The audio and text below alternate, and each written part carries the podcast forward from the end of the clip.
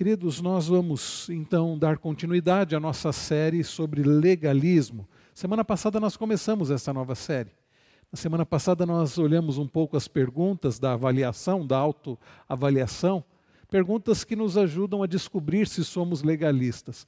Eu creio, meus irmãos, depois de olharmos aquelas perguntas, depois de darmos as respostas, eu creio que a questão não é se somos legalistas ou não, mas o quanto somos legalistas. Quem é que não gosta de que não tem uma tendência às vezes de julgar o outro, de achar que somos melhores que o outro. Então nós lutamos e devemos lutar contra o legalismo. Nós começamos a ver na semana passada o que é legalismo. Aliás, começamos a ver primeiramente o que não é legalismo. Então nós vimos, queridos, o que legalismo não é. Nós vimos que legalismo não é você enfatizar obediência à palavra de Deus. Nós precisamos enfatizar a obediência à palavra de Deus. A palavra de Deus é a verdade. Ela é inspirada, ela é inerrante, ela é útil. Obedecer à palavra de Deus é fazer a vontade de Deus. Então, isso não é legalismo. Quando nós dizemos obedeça os mandamentos, quando nós dizemos que é preciso amar, é preciso ter prazer na lei do Senhor, aliás, a Bíblia diz isso, isso não é ser legalista, isso é ser bíblico. Palavra de Deus é abençoadora e precisamos obedecê-la. Legalismo não é necessariamente estabelecer regras que são feitas por homens. O apóstolo Paulo diz que toda autoridade é, é, ela é instituída por Deus e homens fazem leis, regras. E desde que essas leis não nos levem a pecar contra Deus, desde que essas leis humanas não venham de encontro né, não se choquem com a lei de Deus, nós podemos obedecê-las e muitas delas são boas, são leis eficazes, são leis produtivas, são leis interessantes até. Então, o legalismo não é necessariamente estabelecer regras que são feitas por homens, mais uma vez, desde que não as coloquemos como lei de Deus e, e desde que essas leis não contrariem a palavra de Deus. Afinal de contas, o que é legalismo? Nós vimos na semana passada, queridos, que legalismo é a chamada religião dos méritos humanos, como disse John MacArthur Jr.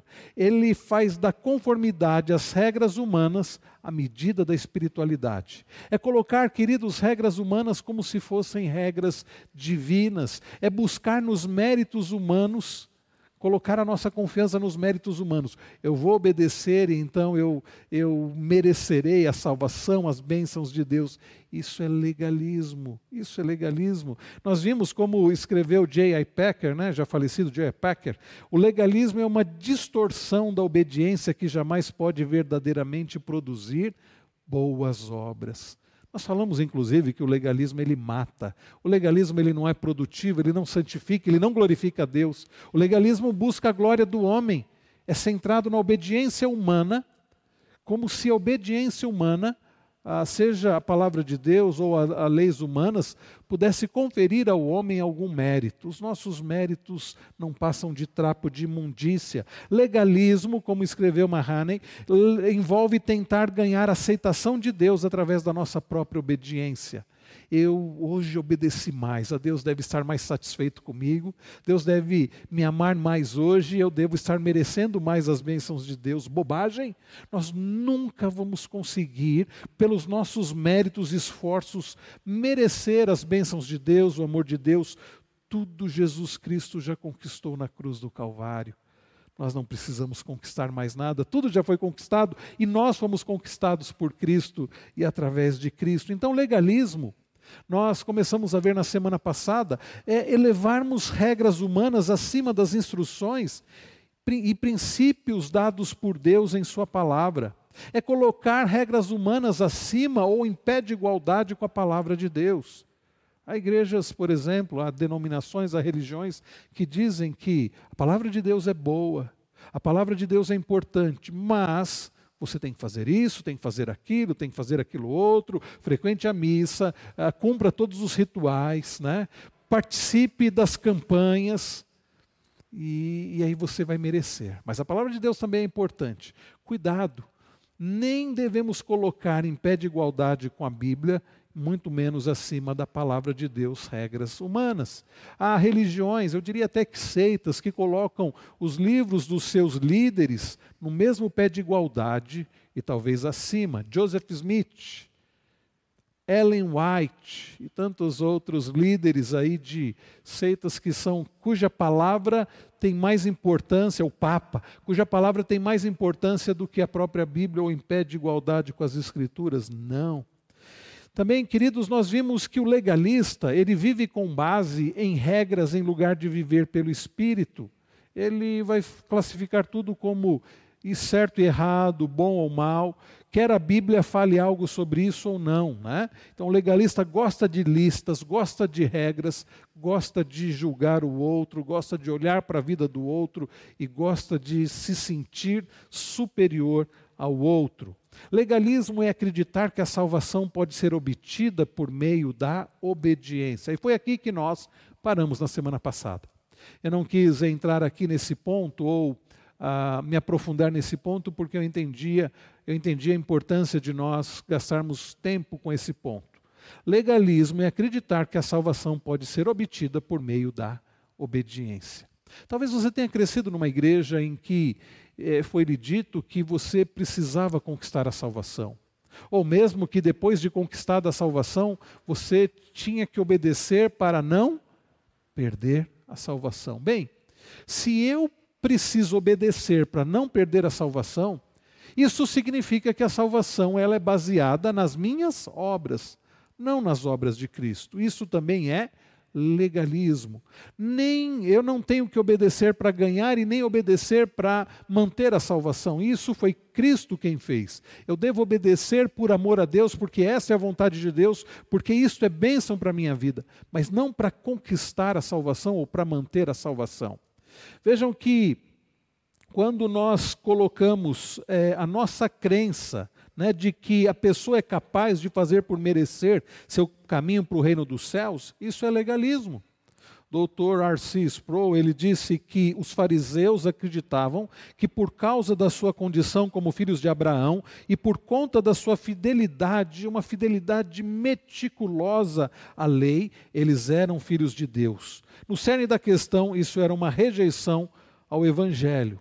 Em outras palavras, irmãos queridos, eu é preciso dizer que o legalismo ele acaba sendo uma espécie de força motivadora que deseja estabelecer ou mesmo melhorar nossa posição diante de Deus por meio dos nossos próprios esforços. Você deve se esforçar mais para você merecer mais as bênçãos de Deus. De fato, Sproul estava certo em dizer que os legalistas eram assim. Eles acreditavam que, pelo cumprimento da lei, eles mereceriam a salvação. Tanto é que eles criticavam a Jesus justamente porque Jesus recebia pecadores. Jesus comia com pecadores. Jesus falava com gente que, aos olhos dos fariseus, não tinham mérito algum. Diferente deles que acreditavam que tinham méritos. Jesus recebia cobradores de impostos, publicanos. Jesus recebia é, meretrizes, prostitutas. E Jesus até censura os fariseus e escribas, dizendo que esse tipo de gente, cobradores de impostos e meretrizes, gente que era tido como eram, eram tidas como pessoas da mais baixa espécie, classe, classe né? É, pelos fariseus, eles precediam aos fariseus e escribas, porque eles estavam reconhecendo o próprio pecado e se arrependendo do pecado. Eu fico pensando, deve ter sido escandaloso para os fariseus e escribas o fato de Jesus estar passando, olhar para cima de um sicômoro, ver ali um cobrador de impostos chamado Zaqueu e dizer: Zaqueu, desce depressa, convém ir para a tua casa. Certamente muitos deles pensaram assim: tinha casa tão mais pura do que a de Zaqueu, tinha gente tão mais merecedora do que Zaqueu. Na verdade, não, ninguém é merecedor de nada de bom diante de Deus. Tudo é pela graça do Senhor. Queridos irmãos, enquanto nós não entendermos a graça de Deus, o que é graça, nós vamos agir como aquele homem que, depois de perdoado de uma dívida, humanamente falando, impagável, depois do rei perdoar toda a dívida que era enorme, uma dívida astronômica. Aquele homem sai e ao encontrar com um conservo que lhe devia tão pouco, devia coisa de três meses de, de, de, de salário, né? Aquele homem, depois de perdoado de uma dívida enorme, diz Jesus que ele sufoca o seu conservo, pega pelo colarinho assim, começa a sufocar, dizendo assim: paga o que você me deve. Isso, irmãos, é reflexo de alguém que não entendeu o que é graça. É por isso que tem muita gente que, achando que merece a salvação, acaba sufocando o próximo. Você tem que ser perfeito para comigo. Afinal de contas, eu sou uma pessoa que tenho obedecido muito bem, tenho merecido o que Deus tem me dado. Então eu exijo perfeição de você. Percebam, queridos, enquanto acharmos que a salvação pode ser obtida pela nossa obediência, nós, como agindo com legalismo, vamos sufocar as pessoas ao nosso redor, Aqueles que acham que estão caminhando em perfeição vão exigir perfeição do outro, serão intolerantes, serão pessoas difíceis de lidar, legalistas. Queridos irmãos, como disse acertadamente John MacArthur, o legalista vive com base em regras, em lugar de viver pelo espírito. Né? Ele vive com base em regras. O elemento obras presente na equação pode assumir diferentes formas. Paulo combateu muito isso quando ele escreveu aos Colossenses. Nós vamos falar sobre isso em outra oportunidade. Então, os legalistas, eles até dizem fé em Cristo, ok, mas fé em Cristo não é suficiente. É preciso mais o que? Obediência à lei de Moisés. Ah, os líderes da igreja lá em Colossos e, e, na Galácia também, nas regiões da Galácia também não foi diferente, porque nós vemos Paulo combatendo o legalismo, tanto escrevendo aos Colossenses como aos Gálatas. Aqueles líderes até diziam assim: ok, Cristo é bom, Cristo é, é importante, mas é preciso seguir a lei de Moisés. Você quer ser salvo? Diziam eles. Não basta crer em Cristo é preciso também observar a lei do nosso grande Moisés. Irmãos, Paulo combateu isso. Paulo chegou a escrever lá aos Gálatas, porque o fim da lei é Cristo, para a justiça de todo o que crê, da justiça que vem pela fé no Filho de Deus, a quem Deus ressuscitou para nossa justificação.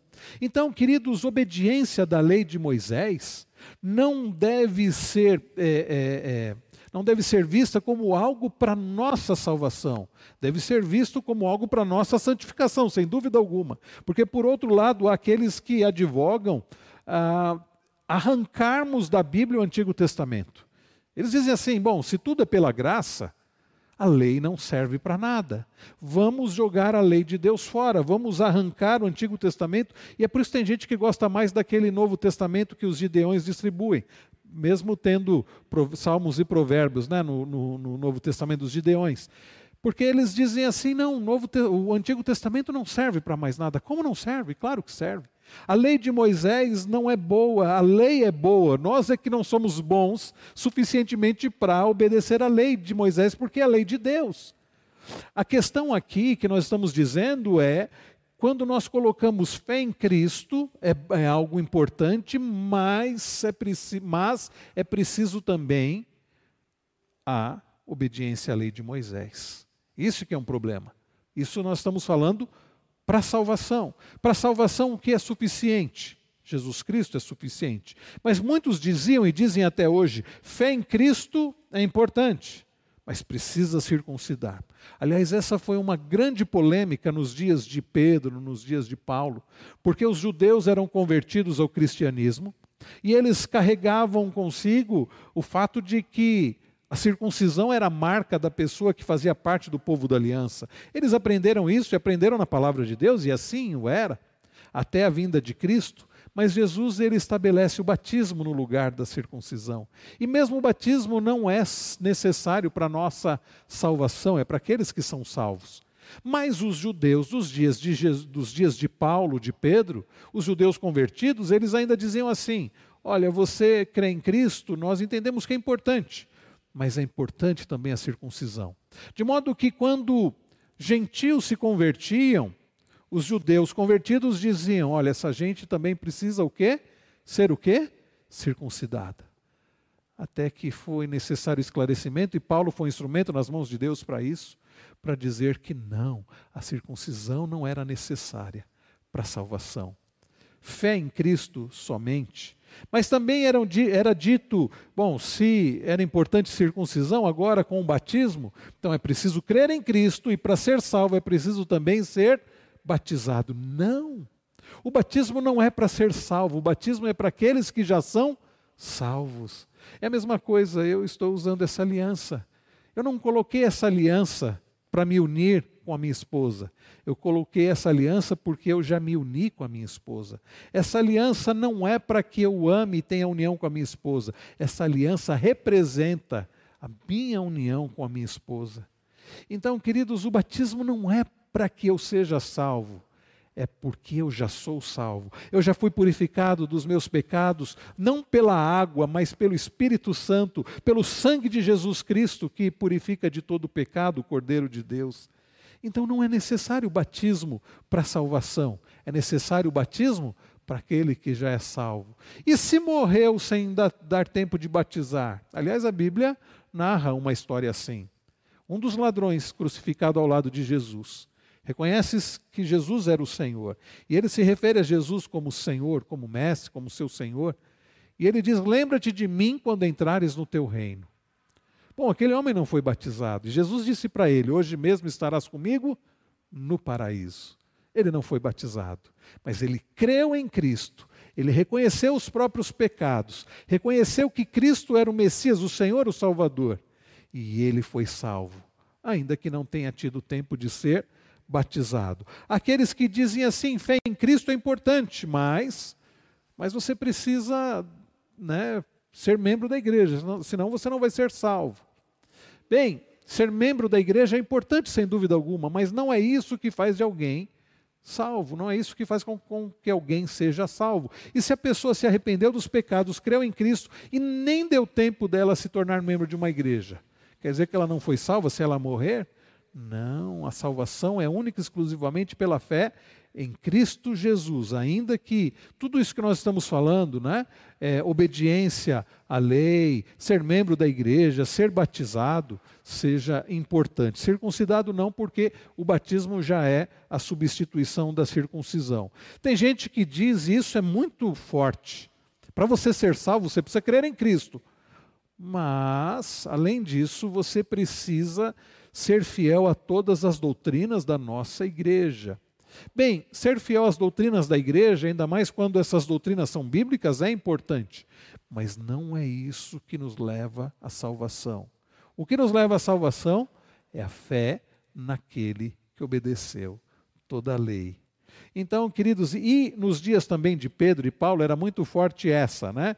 Ok, fé em Cristo, mas além da circuncisão, Vejam, toda aquela carga do judaísmo, Paulo combate muito isso escrevendo aos Colossenses. É necessário também a dieta alimentar adequada. Não pode comer carne disso, não pode comer carne daquilo. Né? Ah, um animal para você comer tem que ser morto dessa e dessa forma, né? Não, meus irmãos, Paulo combate isso. Paulo combate isso, de que para ser salvo é preciso a, as leis dietárias, né? A, a, dieta alimentar adequada. Outros diziam assim: é fé em Cristo, mas é preciso também a vestimenta cristã apropriada. Aliás, quem veste determinadas roupas, se Jesus voltar, e se você não estiver vestido adequadamente, você nem vai ser salvo, né? E eu fico pensando, se a pessoa estiver tomando banho na hora que Jesus voltar. Bem, é, tudo isso é legalismo. Tem uma também que tem sido muito comum nos nossos dias, Fé em Cristo, mas você precisa ter um alinhamento com alguma plataforma política específica. Se você não for de, de direita ou de esquerda ou de centro, o que for, dizem alguns, você não vai ser salvo, não. Eu fico pensando o que, que a política tem a ver com a salvação. Fé em Cristo, isso também nos nossos dias eu tenho ouvido muito, e mais a abordagem à educação cristã de filhos. Se você não praticar homeschooling, você não vai ser salvo. Se você não educar seu filho dessa maneira, você não vai ser salvo. E alguns olham e dizem assim: aquele, ó, só pelo jeito que os filhos agem, esse não vai ser salvo de jeito nenhum, nem ele, nem a família. Irmãos, isso também é legalismo. E por que tudo isso, queridos, é legalismo? Porque nós somos salvos somente através da fé. Salvação, vejam, nós somos salvos pela fé somente. Esse é um dos solas da reforma. Dia 31 passado, nós comemoramos os 500, 504 anos da reforma protestante. E esse é um dos solas da reforma. Os irmãos se lembram os solas da reforma? Os somentes da reforma? Somente a Escritura. Um outro deles está aqui no slide, somente a fé, sola fide. Um outro sola da Escritura, somente a graça, somente a graça. Um outro somente da Escritura, somente Cristo. Um outro somente da Escritura, somente glória a Deus. Eu falei cinco: Escritura, fé, Cristo, graça e somente glória a Deus. Os cinco somente da Escritura. Eu não sou salvo porque eu sou bom, porque eu obedeço, porque eu fiz algo de bom, porque eu mereço. Eu sou salvo pela graça de Deus em Cristo Jesus. Pela fé que eu tenho somente em Cristo. Eu sou salvo porque Deus é por causa do Senhor e não por minha causa. Então, queridos, cuidado com o legalismo. Você precisa crer em Cristo, mas você precisa eu não preciso de mais nada para a salvação. Eu só preciso crer em Cristo. Então, pastor, basta crer em Cristo e estar salvo e você pode viver de qualquer jeito? Não! Aquele que crê em Cristo, que tem a certeza da salvação, ele não vai querer viver de qualquer jeito ele tem o Espírito Santo, ele vai desejar sim obedecer a palavra de Deus, ele vai desejar ter comunhão com os irmãos, frequentar a igreja, ser membro de igreja, ele vai desejar obedecer, ele vai lutar muitas vezes, mas agora ele é uma nova criatura. O que nós estamos dizendo aqui, meus irmãos, que essas coisas que são boas não são pré-requisito para ser para nossa salvação, mas são para aqueles que já são salvos. Está dando para entender? Eu creio que um texto que nos ajuda a entender bem isso, eu não coloquei aqui no slide, mas por favor, abra sua Bíblia lá em Efésios 2. Efésios capítulo 2. Este texto, eu creio que nos esclarece bem a respeito disso. Efésios capítulo 2.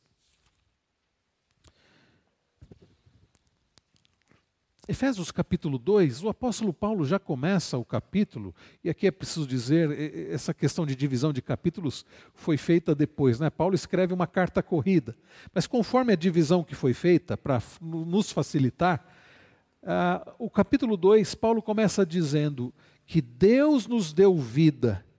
Quando nós estávamos, qual era a nossa condição quando Deus nos deu vida? Mortos. Não é morto fisicamente, não Aqui Paulo está falando numa linguagem em termos espirituais. Nós recebemos a salvação, vida aqui é salvação, quando nós estávamos mortos espiritualmente. Você já viu um morto querer alguma coisa? Um morto pedir, ó, oh, vê aqui um, eu preciso de um, de um copo d'água. Alguém vê um. Ah, se, se acontecer isso num velório, a turma sai correndo, né? Então, então aproveitar e tomar uma água. Porque eu não estou morto, não, né, meus irmãos? É, mas o morto, ele não deseja nada, justamente porque ele está morto. Para alguém desejar a Cristo, e aí eu creio que os arminianos falham porque eles creem no livre-arbítrio, que a pessoa abre o coração e aceita Jesus, como alguém que está morto pode abrir o coração, crer em Cristo, se arrepender dos seus pecados, se ele está morto espiritualmente? Então, Paulo começa dizendo que Deus nos deu vida, Deus nos dá salvação, quando, quando nós estávamos mortos nos nossos delitos e pecados.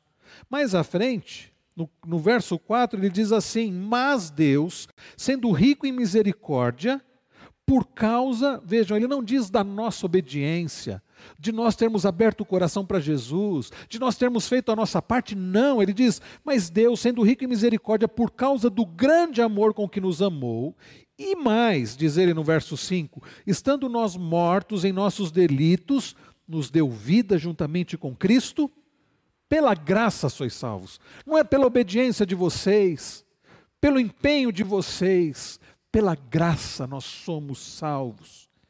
E aí, um pouco mais à frente, ele diz no verso 8: Porque pela graça sois salvos, mediante a fé. Então, a fé é um instrumento que Deus usa, né? Nós temos fé, em Cristo, e foi isso que Lutero entendeu, porque Lutero achava que ele poderia alcançar a salvação. Nós aprendemos com o presbítero Vlander no domingo retrasado, justamente no dia 31 de outubro, quando comemoramos os 500, 504 anos da reforma. O presbítero Vlander nos, é, nos ensinou que, ele que conhece bem a história de Lutero, que Lutero se autoflagelava, Lutero fazia jejum né, de sono, de comida, de tantas coisas, achando que conseguiria alcançar a salvação. Quanto mais Lutero se esforçava, mais ele se angustiava, porque ele, de forma honesta, enxergava que ele não, não havia conseguido chegar lá. Ninguém de fato consegue, só Cristo conseguiu alcançar, satisfazer a justiça de Deus. Até que Lutero abre lá em Romanos 1 e ele lê Paulo repetindo as palavras de Abacuque. O que, que Paulo escreveu? O justo viverá pela fé. Aí Lutero, aquela verdade explodiu no coração de Lutero, ele entendeu, sim, o justo viverá pela fé em quem? Em Cristo. Daí Paulo escrever aqui, né, meus irmãos, e Lutero pôde entender isso pela graça sois salvos mediante a fé. Não é fé em mim mesmo, fé na minha obediência, fé em Cristo Jesus, o meu Salvador. Pela graça sois salvos mediante a fé, e isto não vem de vós. E esse isto significa nem a graça nem a fé. Não são coisas que vêm do nosso coração, não provém de nós mesmos. Paulo diz: é dom de Deus. O que é um dom? Palavra carisma. O que é um dom? É um presente. É algo que Deus nos dá. Nós não merecemos receber. É diferente. É, presente não é não é recompensa. Recompensa é uma coisa. Ah, o André se esforçou muito. Então fizemos aqui um campeonato bíblico né? E o André estudou bastante, ele acertou mais perguntas. Opa, temos um prêmio, uma recompensa para o André, que ele foi muito bem. Não é isso, não. A palavra dom aqui significa presente. Deus nos dá o presente da salvação, da graça e da fé. Deus nos dá a fé em Cristo Jesus. Daí a Bíblia dizer que é o Espírito Santo que nos convence da justiça, do pecado, da justiça e do juízo. É algo que Deus nos dá. Então, isso não vem de vós, é dom de Deus. E vejam no verso de número 9: não de obras. Como isso deve atingir e ferir um legalista? Não é por, por causa da sua obediência, não de obras para que ninguém se glorie. Não é de obras para que ninguém bata no peito dizendo: Olha, está vendo? Ó, eu cheguei lá, eu conquistei a salvação. Aliás, tem gente que diz isso. Eu conquistei a minha salvação. Lembra da oração do fariseu e do publicano, que Jesus conta a parábola? O fariseu orava de si para si mesmo, dizendo: Graças te dou, ó Deus, porque eu sou um dizimista, porque eu jejuo, porque eu oro tantas vezes, eu jejuo tantas vezes, eu não sou como esse miserável. Eu pratico obras, eu mereço. Vejam. Paulo diz nada disso, não de obras para que ninguém se glorie. Agora, Prestem atenção o que diz o verso 10. Pois somos feitura dele, a palavra aqui do grego é poema, né? Poema. Nós somos feitura dele, criados em Cristo Jesus. Olha só que interessante, para o quê? Para o quê, meus irmãos? Para as boas obras. E aí alguns podem dar um pane agora. Ué, mas Paulo acabou de dizer que a salvação não é por obras, é verdade. E Paulo não está se contrariando, não. Ele está dizendo: nós não somos salvos pelas obras, mas somos salvos para as boas obras. Então, se a gente voltar aqui nessa lista, né, educação cristã, né, você até se alinhar de. Essa parte de alinhamento político, nem tanto. Ter uma vestimenta cristã apropriada, isso não é ruim.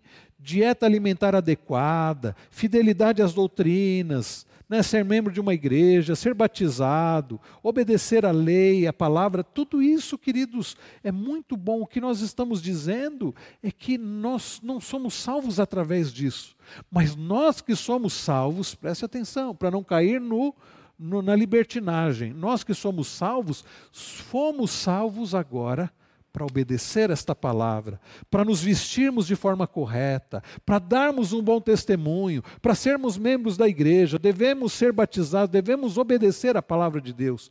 Agora, é muito diferente dizer que somos salvos para isso do que fomos salvos através disso. Está ficando claro para vocês, meus irmãos? Tudo bem? Seu Moisés, tudo certo? Tá bom? Tudo bem? Meninas estão entendendo bem aí? Então, nós não podemos colocar essas coisas que são boas, que fomos salvos para isso, como base da nossa salvação. Eu não sou salvo porque eu sou obediente à palavra de Deus. Eu sou salvo pela graça de Deus, para que agora salvo eu possa ser obediente à palavra de Deus. É curioso que quando Deus dá a lei para o seu povo, se vocês lembrarem, Deus não dá a lei para o seu povo no Egito, quando o povo estava escravo. O que Deus fez antes de dar a lei para o seu povo? Vocês lembram? Deus libertou o seu povo. Deus liberta o seu povo. Graça e misericórdia de Deus. O povo nem merecia. Aliás, passou um tempo, estava o povo reclamando né, de Deus ter tirado eles de lá da escravidão.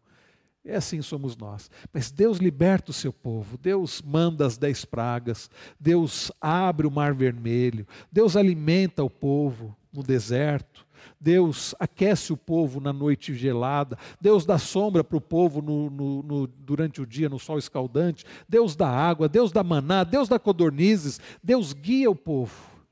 E depois o que, que ele faz? Ele dá a sua lei. Para ninguém dizer, olha, o povo foi liberto porque cumpriu a lei. Não, Deus liberta o seu povo, porque era seu povo, porque Deus amava, porque Deus agiu com graça, Deus deu esse presente. E depois Deus diz: me obedeçam. E nem isso o povo fez, né? E é por isso que Deus vai é, disciplinando o povo para que o povo andasse conforme a vontade dele, e assim ainda é.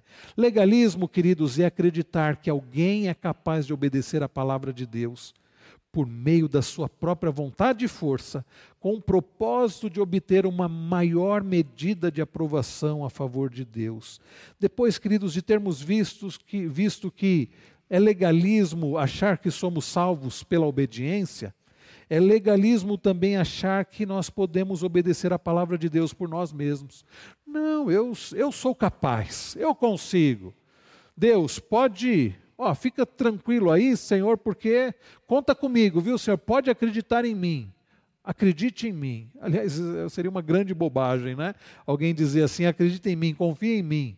Bobagem. Aliás, Deus, Deus deve rir de uma coisa dessa, porque Deus conhece a nossa estrutura e sabe que somos o quê? Pó. Deus sabe.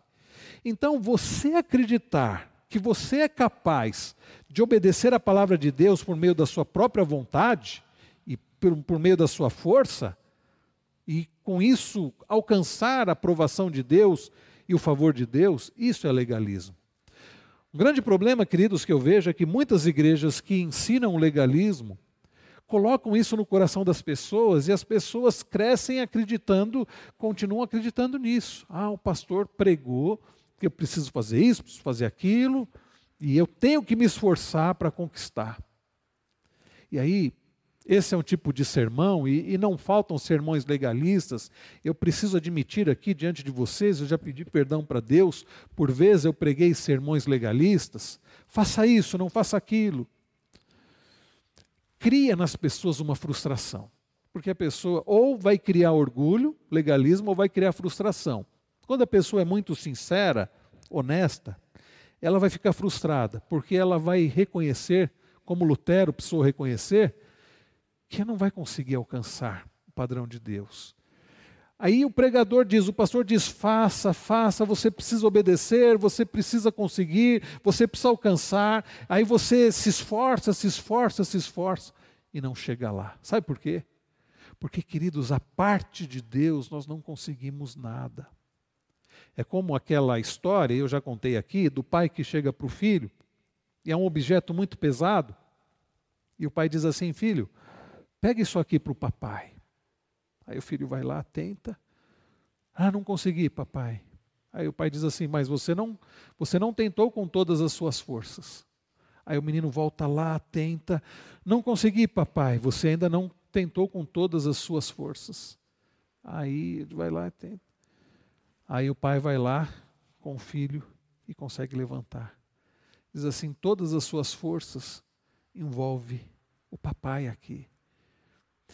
Ah, quando a palavra de Deus diz faça isso, não é que você vai dizer, ah, você tem que, eu preciso me virar, Deus está contando comigo, Deus está agora lá do trono olhando para ver se eu vou conseguir. Não é isso não. Quando Deus diz faça isso, é porque Ele tem poder e amor suficiente para nos ajudar. Quando Jesus diz lá no Sermão do Monte, nós vimos isso recentemente, que nós, não, que nós devemos amar ao nosso inimigo e orar por, por aqueles que nos perseguem. Não é Jesus dizendo assim: olha, se vira aí, eu sei que vai ser difícil, mas eu acredito em você. Não. É Jesus dizendo assim: eu tenho poder para te ajudar, para que você faça isso. Afinal, ele fez isso. Ele morreu por gente que não merecia, que o ofendia. Então, queridos, é legalismo acreditar que possamos obedecer à palavra de Deus por meio do nosso esforço, por meio da nossa força, e com isso vamos alcançar o favor de Deus, com isso vamos alcançar a aprovação de Deus. Deus vai nos dizer assim: parabéns, tirou um 10. Não. Nós não podemos nada à parte de Deus. O apóstolo Paulo nos lembra isso. Escrevendo aos Filipenses, ele diz: desenvolvam a sua salvação. Eu estou usando a nova Almeida atualizada da nossa Bíblia comemorativa, tá? Desenvolvam a sua salvação com temor e tremor. E alguém pode dizer: olha, Paulo está dizendo que eu devo desenvolver a minha salvação. Esses dias alguém perguntou isso para mim. Pastor, quando Paulo diz que devemos desenvolver a nossa salvação, o que, que é isso? Então eu, eu preciso desenvolver minha salvação no sentido de me esforçar para ser salvo? Eu disse: não. Paulo aqui, quando diz desenvolvam a vossa salvação, a salvação a ser desenvolvida nessa passagem não é, obviamente, o destino da nossa alma após a morte. Deus já resolveu isso por nós, através da obra de quem? Da obra de Cristo. Então, o que significa desenvolvam a vossa salvação? A ordem para desenvolver ou levá-la à conclusão diz respeito à nossa responsabilidade de participar ativamente da obra da santificação. Eu ontem, num aconselhamento bíblico, eu, eu explicava justamente isso. Na nossa salvação, nós participamos, de que na, na nossa santificação nós participamos. Mas alguém diz assim: bom, então Deus faz uma parte, eu faço outra. Será que eu vou conseguir fazer a minha parte? Não significa que Deus faz uma parte e a gente faz outra na nossa santificação. Significa que Deus age em nós para que nós possamos fazer a nossa parte. Não é maravilhoso isso? Mostra que tudo depende de Deus, inclusive a nossa parte nós dependemos do Senhor. Tanto é que ele diz: desenvolvam a, a, sua salvação com temor e tremor, porque Deus, a gente não pode parar na metade do versículo, porque Deus é quem efetua em vocês tanto querer como realizar, segundo a sua boa vontade. Então, queridos irmãos, para nós cooperarmos com o Espírito e deixá-lo agir nas nossas vidas, é necessário, pela fé, fazer o que a Bíblia diz para crescermos como cristãos. Mas até para que eu possa ler a palavra de Deus, orar, frequentar a igreja, ter comunhão com os irmãos, eu preciso de Deus agir em mim, porque sem Ele eu não posso fazer nada. Então, mesmo Paulo, no mesmo versículo que ele diz, cooperem com a santificação de vocês, desenvolvam a vossa salvação, ele diz: porque Deus é quem efetua em vocês tanto querer como realizar. Paulo está dizendo: vocês vão depender de Deus para isso. Até para que vocês façam a parte de vocês, vocês dependem de Deus. Nós dependemos em Deus de Deus para tudo.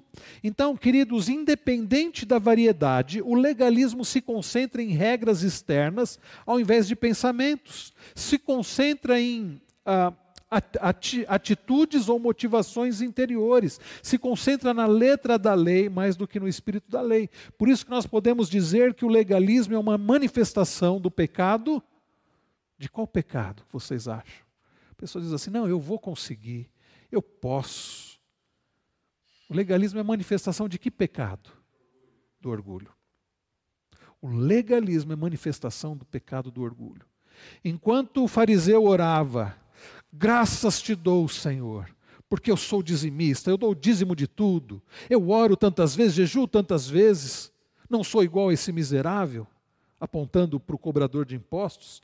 Jesus, na parábola, diz que o publicano, o cobrador de impostos, nem ousava olhar para o alto, mas ele batia no peito, dizendo: "Se propício a mim, pecador. Tem misericórdia de mim, pecador." Aí Jesus faz a pergunta: qual dos dois voltou justificado? Os dois subiram ao templo para orar. Fizeram orações bem diferentes. Um deles era orgulhoso, o outro era humilde. Jesus pergunta: qual dos dois voltou justificado? A resposta foi: o humilde. Então, irmãos, legalismo é manifestação do pecado do orgulho. Também há uma outra cilada, né? eu, eu não coloquei aqui no slide, mas é muito comum essa cilada no meio evangélico. É a cilada do moralismo. Nós somos muito moralistas. O que é ser moralista? Não é ser bíblico. Moralista é, diz respeito a tentar seguir as ordens bíblicas sem a motivação adequada para fazê-lo, isto é, compreende, sem compreender a realidade da nossa, união, da nossa união com Cristo. É dizer assim: não, eu vou conseguir porque eu sou bom. Isso é moralismo. Eu vou fazer, eu vou cumprir a vontade de Deus, os dez mandamentos, porque eu consigo. E fica apontando o dedo para os outros, dizendo: está vendo? você não consegue. Isso é moralismo. Então, nós precisamos reconhecer que nós dependemos de Deus para tudo. Certas pessoas, o, o Lu Priolo escreve no livro, né? Certas pessoas passam a vida inteira procurando obedecer aos mandamentos bíblicos sem a motivação adequada para fazê-lo, pois não compreenderam corretamente o que aconteceu no momento que foram salvas. Ao fazerem isso, suas tentativas de fazer o que a Bíblia diz são normalmente prejudicadas por um modo de pensar que diz: preciso fazer isso para obter mais favor de Deus. Eu preciso fazer isso para eu merecer mais as bênçãos de Deus e a salvação, em lugar de ter uma consciência de justiça. O que é ter consciência de justiça? Viver toda a vida na certeza plena de que todos os nossos pecados, passados, presentes e o que nós ainda vamos cometer, foram cobertos pelo sangue de Jesus Cristo. Então é legalista achar que nós vamos conseguir fazer alguma coisa por nós mesmos. Esses cristãos, diz o, o, o, Luiz Priolo, eles vagueiam carregando um fardo, e isso é um peso muito grande, de fazer tudo ao seu alcance para garantir que Deus irá aceitá-los de alguma maneira. Queridos, quantos nos dias de Jesus, por causa do moralismo, do legalismo dos fariseus, se sentiam sobrecarregados. Eu preciso fazer, eu preciso fazer para Deus me amar, para Deus me aceitar. E aí Jesus faz um maravilhoso convite: Vinde a mim, todos que estáis cansados e sobrecarregados, e eu vos aliviarei. Aprendei de mim, que sou manso e o quê? Humilde de espírito. Tomai sobre vós o meu jugo porque ele, o meu fardo, o meu jugo, ele é leve, ele é suave. Ah, queridos, a graça é maravilhosa e é libertadora quando nós entendemos que Cristo já carregou tudo. Cristo já cumpriu toda a lei. Então, esse é, o, aliás, eu já estou adiantando qual é o remédio, o antídoto contra o legalismo. É a graça de Deus em Cristo. É saber que ele já fez tudo. Legalismo coloca regras humanas acima das Escrituras. Esse legalismo que eleva regras humanas, né, especialmente proibições, ao mesmo nível de autoridade dos mandamentos dados por, por Deus. Geralmente conduz né, adesão rígida a posições é, doutrinárias que nem são essenciais. Né? Você tem que fazer tal coisa, senão você não é salvo. As seitas fazem muito isso. Guarda o sábado, senão você está perdido. Não é? Não corta o cabelo, senão você perde a salvação. Coisas desse tipo. Esse tipo de legalismo é aquele contra o qual as pessoas, as pessoas que eh, nós aconselhamos é o que mais é o mais comum. Quantas pessoas eu aconselho, meus irmãos, que foram escravizadas por legalismo do tipo regras humanas. Como é que isso é chamado, André, no, no meio pentecostal? É, o, usos e costumes. Usos e costumes. Nós, inclusive, na, na semana passada citamos alguns, né? Desses usos e costumes. E olha só o que Tiago escreve. Tiago 4, 11 e 12. Irmãos, não falem mal uns dos outros. Aquele que fala mal do irmão ou julga o seu irmão, fala mal da lei e julga a lei. Ora, se você julga a lei, não é observador da lei, mas juiz. Um só é legislador e juiz, aquele que pode salvar e fazer perecer. Mas quem é você para julgar o seu próximo? Meus irmãos, preste atenção no que Tiago diz aqui. Como é que, ao julgar o irmão, o cristão julga a lei? É simples. Ao julgar seu irmão por ter feito algo errado, algo que aos seus olhos foi errado, ou algo que a lei, a Bíblia não diz ser espe especificamente errado, por exemplo, é, exigir que uma criança se alimente num, num determinado horário né, específico, é, não comer carne de porco, é, enfim, coisas desse tipo, né? E você colocar como errado, quando você julga, você está julgando a Bíblia que deixou de mencionar essas coisas. É como se você dissesse: Ó oh, Senhor, o Senhor falhou em não colocar essas regras aqui, hein? Regras que eu acho que deviam estar aí. Já viu aquela pessoa que diz um, uma frase conhecida e a, pe a, pessoa fala assim, é como diz a Bíblia, né? E a pessoa cita uma frase que nem está na Bíblia e você fala assim, mas meu irmão, isso aí não está na Bíblia não. Aí fala, ah, é, pois devia estar, tá, né? Pois devia estar. Tá. É tão boa essa frase que devia estar tá na Bíblia, né? Ah, quando a pessoa julga alguém por essas regras humanas, é como se ela dissesse assim, Bom, Deus falhou em não colocar essa regra, viu? Se fosse eu, teria colocado. Então, isso, queridos, é julgar a lei de Deus, é julgar o próprio Deus. Vejam que Tiago diz assim: aquele que fala mal do irmão ou julga ah, o seu irmão, fala mal da lei, julga a lei. Ora, se você julga a lei, não é observador da lei, mas juiz. E na sequência, Tiago diz uma coisa muito séria: um só é Preste atenção que a palavra aí, as duas palavras aparecem com letra maiúscula, a primeira letra maiúscula. Legislador e juiz. Um é aquele que faz a lei e aquele que julga. Quem é, meus irmãos, que faz a lei e que julga? Quem é esse um só? Quem é? Deus. Um só. Então, queridos, o texto está falando acerca de Deus. Sempre que você faz julgamentos extra-bíblicos acerca do seu próximo, acerca do seu semelhante, você está se colocando no lugar de Deus. E só Ele é legislador e só Ele é juiz. Sempre que a gente julga o outro pelas nossas leis e condena o outro, nós estamos nos colocando no lugar de Deus. Isso é muito sério. Isso é muito sério. Então, irmãos queridos, nós precisamos levar em consideração.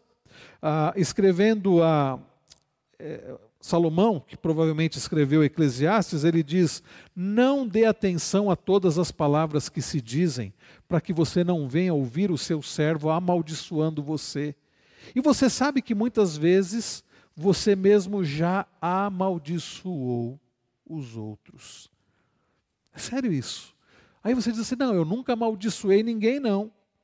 Irmãos, de acordo aqui com Salomão, muitas vezes nós já amaldiçoamos os outros. Como? Quando eu julgo, quando eu condeno. Tá? E um outro texto aqui para nós encerrarmos, Tiago 3, 8 a 10. Olha só, falando da língua, o nosso falar. A língua ninguém é capaz de domar, é mal incontido, cheio de veneno mortal. Com ela, bendizemos o Senhor e Pai. Também com ela amaldiçoamos as pessoas criadas à semelhança de Deus. De uma só boca procede bênção e maldição. Meus irmãos, isso não deveria ser assim. É interessante que Tiago está escrevendo aos crentes. E ele está dizendo que é a nossa língua que é assim. Ele está dizendo, irmãos, isso não podia ser assim. Quantas vezes, queridos, por causa do nosso legalismo, nós estamos amaldiçoando pessoas, dizendo você não poderia estar agindo assim, baseado não na Bíblia, mas nas nossas leis, e condenando também. E eu termino com Mateus 12, a parte B do verso 34 e o verso 35, palavras do nosso Senhor Jesus, quando ele diz assim: Porque a boca fala do que está cheio o coração. A pessoa boa tira do tesouro bom coisas boas, mas a pessoa má do mau tesouro tira coisas más. Então, queridos, por vezes os julgamentos do nosso coração jorram de nossa boca. Os nossos julgamentos estão aqui, ó, no coração, ou aqui, né, na nossa mente, e nós acabamos expressando. Então, por vezes é útil, né, é, nós nós caracterizarmos essa, esse legalismo. Quantas vezes, queridos, nós temos sido legalistas? E a pergunta que fica Quais algumas características e manifestações do legalismo? Isso nós vamos citar na semana que vem, se Deus permitir. Algumas características e manifestações do legalismo. Bem, queridos, hoje nós vimos ah, que o legalismo ele tem a ver com nós acharmos que ah, vamos conquistar a salvação pelos nossos esforços e méritos. O legalismo tem a ver quando nós achamos que vamos conseguir obedecer a palavra de Deus pela nossa força, pelo nosso esforço, sem buscar a ajuda do Senhor. O legalismo tem a ver com nós, quando nós julgamos os outros, condenamos os outros, nos colocando como legisladores e juízes. E quantas vezes nós fazemos isso? A boa notícia, e eu já adiantei aqui, é a maravilhosa graça que existe em Cristo Jesus tão grande que é capaz de nos perdoar do nosso legalismo. Feche seus olhos agora, nós vamos orar.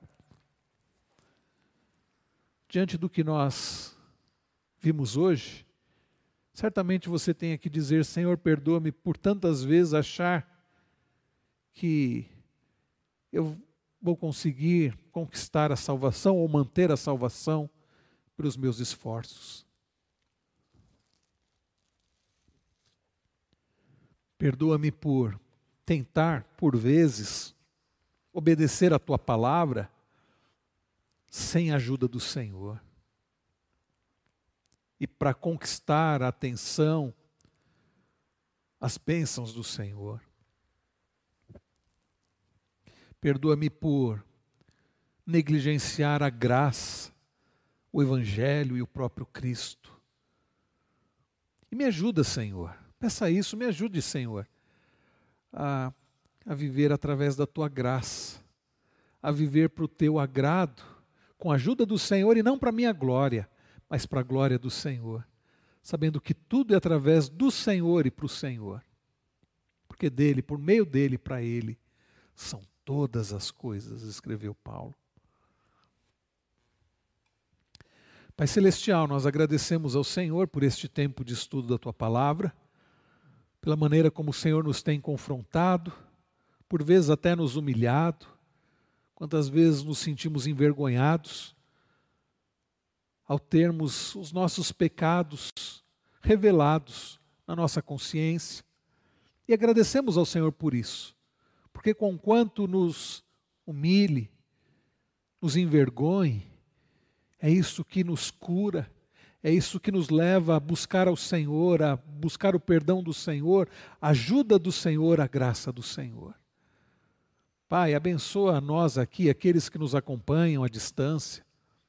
Faz-nos mais parecidos com teu filho Jesus e para isso nós precisamos da tua ajuda. E que bom saber que nós podemos buscar ao Senhor e receber a ajuda do Senhor, porque o Senhor sempre tem disposição e tem poder para nos ajudar a vivermos conforme a tua vontade. Senhor, esmaga o nosso orgulho, tira de nós todo o legalismo, ajuda-nos, ó Deus, a vivermos na inteira dependência do Senhor e única e exclusivamente para a tua glória. Precisamos do Senhor para isso e cremos que o Senhor tem disposição e poder para isso. Em nome de Jesus nosso amado Senhor e Salvador, o único merecedor, aquele que já fez tudo, aquele que na cruz disse: Está consumado. É no nome dele que nós oramos, gratos e confiados. Amém. Amém. Queridos, nós agradecemos primeiramente ao nosso Deus por nos ter dado esta oportunidade. Agradeço mais uma vez aos irmãos aqui presentes, aos irmãos que nos auxiliaram para a transmissão.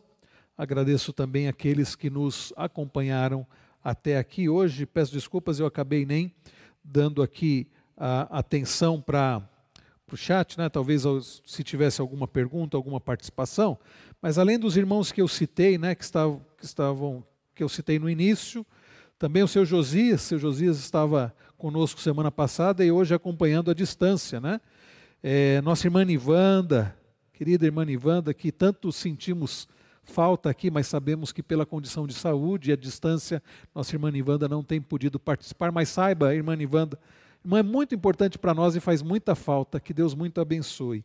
Também, é, eu já havia citado Dona Creuza, presbítero Vlander também né, participando, Tatiana Soares, ela cita até né, que algumas denominações levantam a bandeira de que se crer e for batizado será salvo, quando formos confrontados com essa narrativa, como responder adequadamente, segundo a palavra de Deus? Sim, Tatiana, se crer e for batizado, será salvo.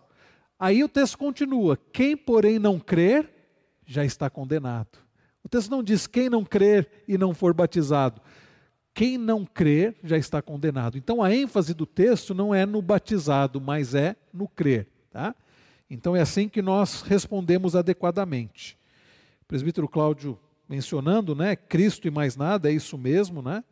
É, nosso irmão Newton, né? É, também escrevendo aqui. E é isso, meus irmãos, muito bom ter a participação dos irmãos que nos acompanham também à distância. Lembrando, queridos, as programações, sábado, programação dos adolescentes, né, Pastor Cleito? Programação dos adolescentes às 18 horas. Tem programação dos jovens também, André? Ah, sim, tem programação na Igreja Presbiteriana de Vars, né, e os jovens foram convidados, vão participar lá. Ok, muito bom. Se você que é jovem, né, não quer participar e não, não sabe como, manda uma mensagem aqui. Nós temos o, os contatos, pode ligar aqui para secretar, na secretaria. Nossa irmã Lúcia passa o contato do, da diretoria, do irmão Miller e de outros da nossa mocidade. Né? Também nós teremos a programação muito especial, dia 20 às 9 horas da manhã, programação da UPH, que é a União Presbiteriana de Homens. Pastor Fabiano, reverendo Fabiano, né, muito querido nosso, era da nossa igreja, né, hoje pastorei a igreja presbiteriana do Jardim Aeroporto, lá em Dayatuba, ele estará conosco. Tá aí a, a, a imagem, né, um homem, liderança, família e igreja. Dia 20 de novembro, às 9 horas. Homem, liderança, família e igreja. Então, homens não percam. Eu peço até, aproveito para pedir oração. Nesse dia eu estarei lá em Santos, eu vou é, participar da conferência Fé Reformada da Igreja Presbiteriana Eclésia lá de Santos. Eu vou dar uma palestra no dia 19 à noite. E no dia 20 vou falar para a liderança no dia 20, orem por mim. Não estarei aqui, os homens da igreja deverão estar aqui e orem por mim, que estarei dando palestra lá na conferência Fé Reformada. O tema é comissionados. Orem por mim, meus irmãos, e por essa programação especial e pela nossa programação aqui da UPH, tá bom?